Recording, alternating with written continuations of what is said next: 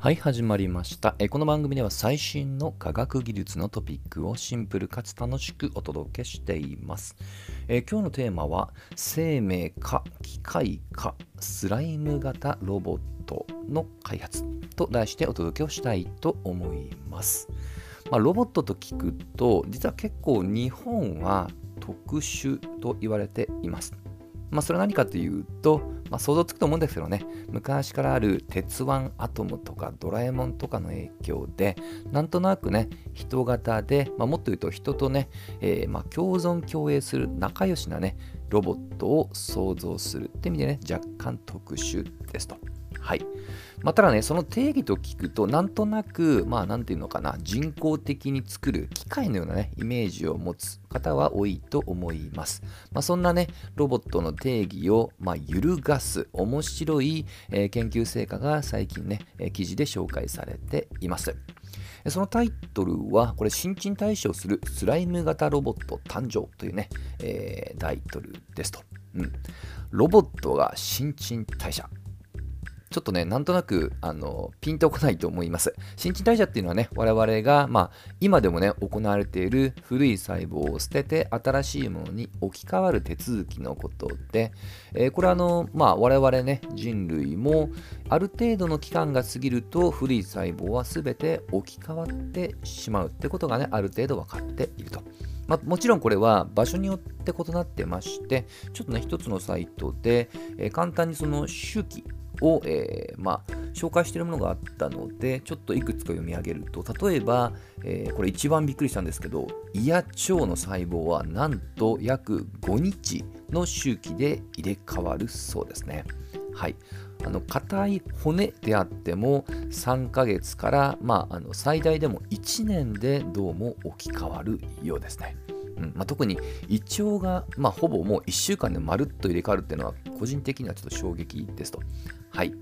まあ、なのでね、これをして、とあるね、有名な生物学者の、まあ、鉄板ネタで、例えば1年以上、数年経って会うと、以前と今は別人ですよねっていうね、まあ、ちょっと生物学的なジョークだと思うんですけど、まあ、そういった表現はね、よく聞きます。まあ、ただ、まあ、ある意味正しいですよね。その違う細胞だっていうことであれば別人だっていうのは論理的には筋が通っていると。まあ、ただですけど、実は部位によってって話をしましたが、実は例外的にほぼ生涯にわたって入れ替わらないものもあり、その一つが、まあ、我々のね、えー精神的な活動を担う、えー神経細胞ですね。はい、脳とかほとんど神経細胞の集まりですので、これについてはほとんど入れ替わらないそうですね。はい。まあ、ということで、一旦新陳代謝ってのはね、もう生命特有だってイメージを植え付けたところで改めて、そんな、えー機能を備えたロボットが新しく開発されたと。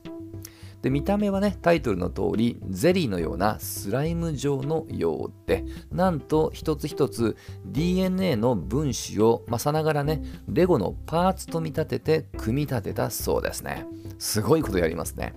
でちょこの新陳代謝もすごいんですけど、まあ、そもそもロボットがね基本的にこれ持ってるよねっていう基本要素っていうのも実はすでに実装しています。実はここからすごいので、えーこれ何をねできてるかっていうところからまずは4つの要素をお話しします。まずはまあゼリー状ではあるんですけども一応骨格とかね、まあ、筐体といった構造は持つっていうね基本的なあの、まあ、外壁みたいな壁は持ってるっていうのが一つと。で2つ目なんですけど実はこれ見たり聞いたりするセンサーの機能っていうのは持っていると。で3番目、まあ、これちょっとね言葉の解釈もありますけども一応情報処理するプロセッサーのようなね機能、まあ、A のコンピューターでいう CPU の、えー機能っていうのも一応持っていると、ね、もちろんそれが高速かどうか置いておいてそういうことを、えー蓄次処理するってことができると。で最後が、まあ、一番ロボットっぽいと言いますかね動くってことで大体ロボットはねアクチュエーターというねその駆動する装置を、ところどころに仕込んでますが、まあ、それ相当の機能も持っていると。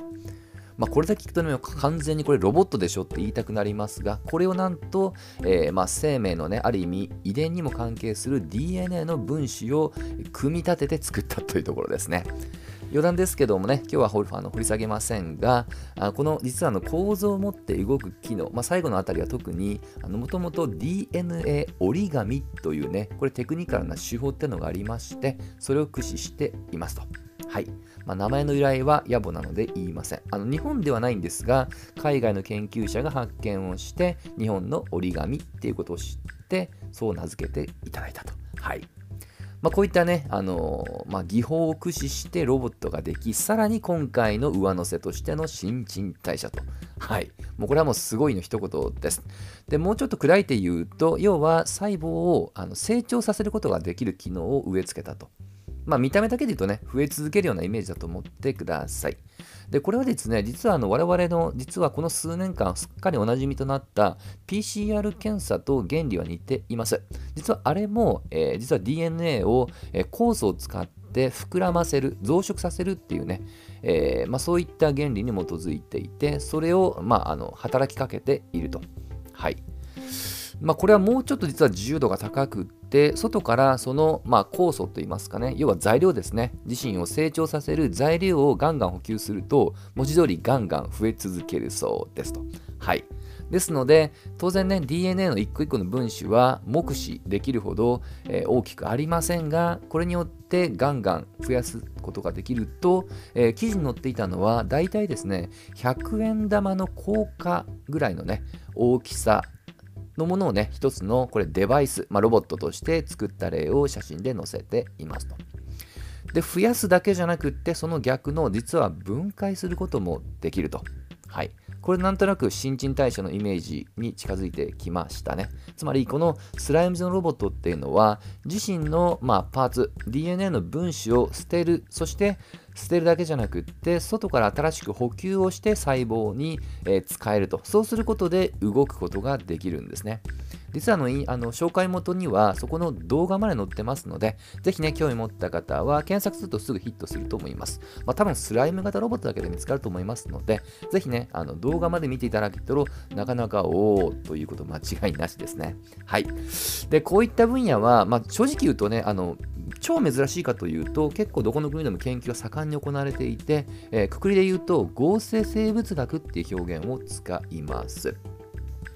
まあね、あの前半触れた通り、えー、まあ生物学ではありますけどもロボットができる基本的な要素も兼ね備えているので、まあ、本当これあのお世辞抜きで生物と機械が融合した存在といった方が語弊がない気がします。